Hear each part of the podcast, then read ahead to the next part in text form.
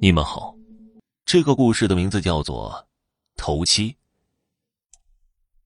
相信大家都知道头七是怎么回事但是又有多少人相信真有头七的存在？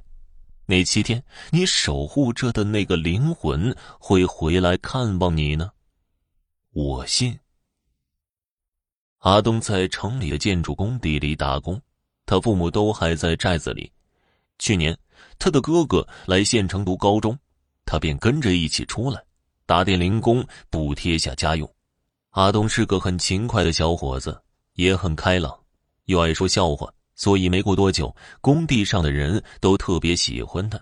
下了工就凑在一起说笑话，只有一个人例外，他叫阿林，是个外乡人，一向不怎么说话。尤其是对于阿东和工友们凑在一起说的那些个古啊神啊的，经常报以冷笑。阿林总是一个人独来独往，起先还有人议论议论他，说他的怪异。后来日子久了，大家也就习惯了。下了工，大家说大家的故事，他自己看他的书，两不相干。这次，工程队接了个活。接收一栋烂尾楼，那楼修到第三层的时候，莫名其妙的就停工了，一直停到现在，差不多两年时间，一直就那样停在那儿。晚上看过去，到处都黑洞洞的，一刮风就有怪怪的响声。工程队一到那儿，工头就先杀了一只公鸡，又烧了点纸钱，撒了三盅酒，然后工头说：“这三天。”大家先休息，都待在自己的工棚里打牌也好，扯淡也罢，总之啊，别出来乱走，尤其是晚上。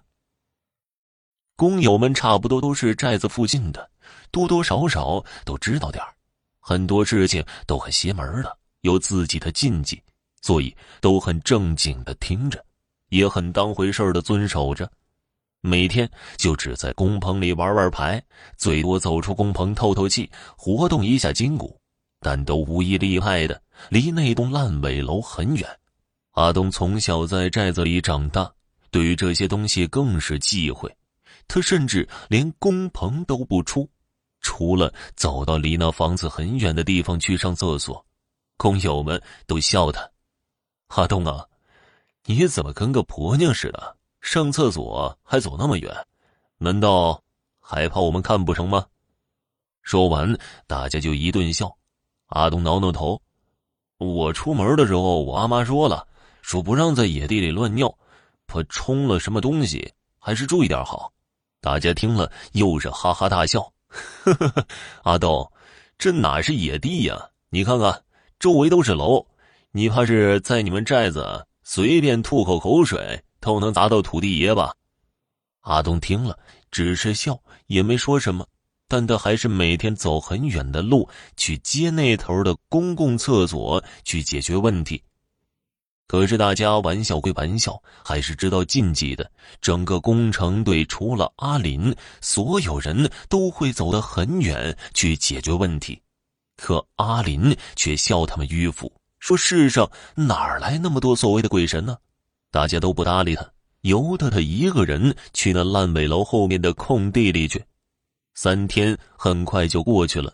第四天早上，工头叫来大家：“从今天起啊，我们就开工了，大家抓紧点干呐，早干完早回家。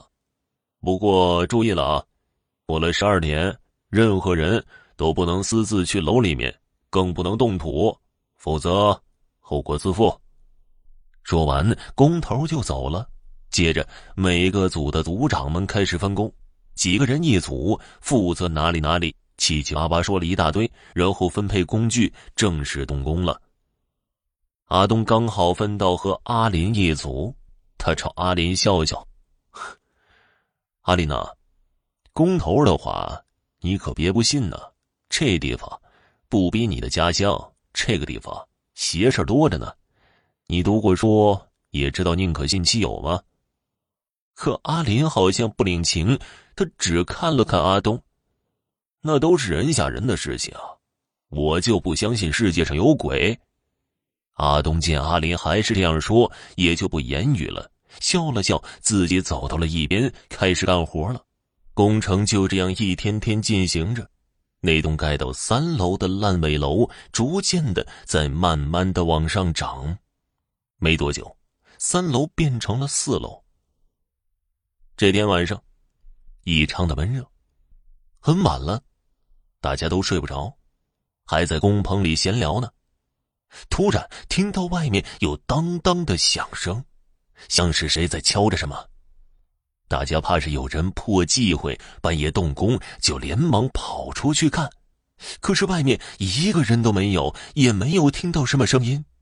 大家于是以为是别的地方传来的声音，也就没多管，又进去工棚里继续聊天去了。可是没聊多久，又听到外面有当当的响声。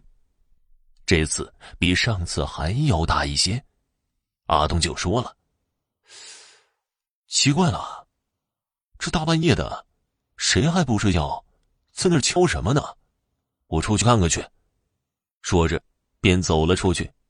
阿东走了出去，围着楼走了一圈，可却什么都没有发现。都是他在走的时候，总觉得身后有人跟着，心里总是毛毛的不舒服。他没事就回头看一眼，可是后面除了黑暗还是黑暗，什么都没有。阿东越走越快，突然他踢到一个什么东西，差点绊了一跤。他拿手电往下一照，发现地上有一个没有把的铁锹。他捡起来一看，上面锈迹斑斑的，不像是工地里的东西。可如果不是工地里的东西，这玩意儿又是从哪儿来的呢？工地都围上了，外人也进不来呀。难道说刚才那种当当的声音是这个东西敲的？可敲他的人去哪儿了？阿东越想越怕，随手把那东西一扔，撒腿就往工棚跑去。好了，家人们，本集播讲完毕，感谢您的收听。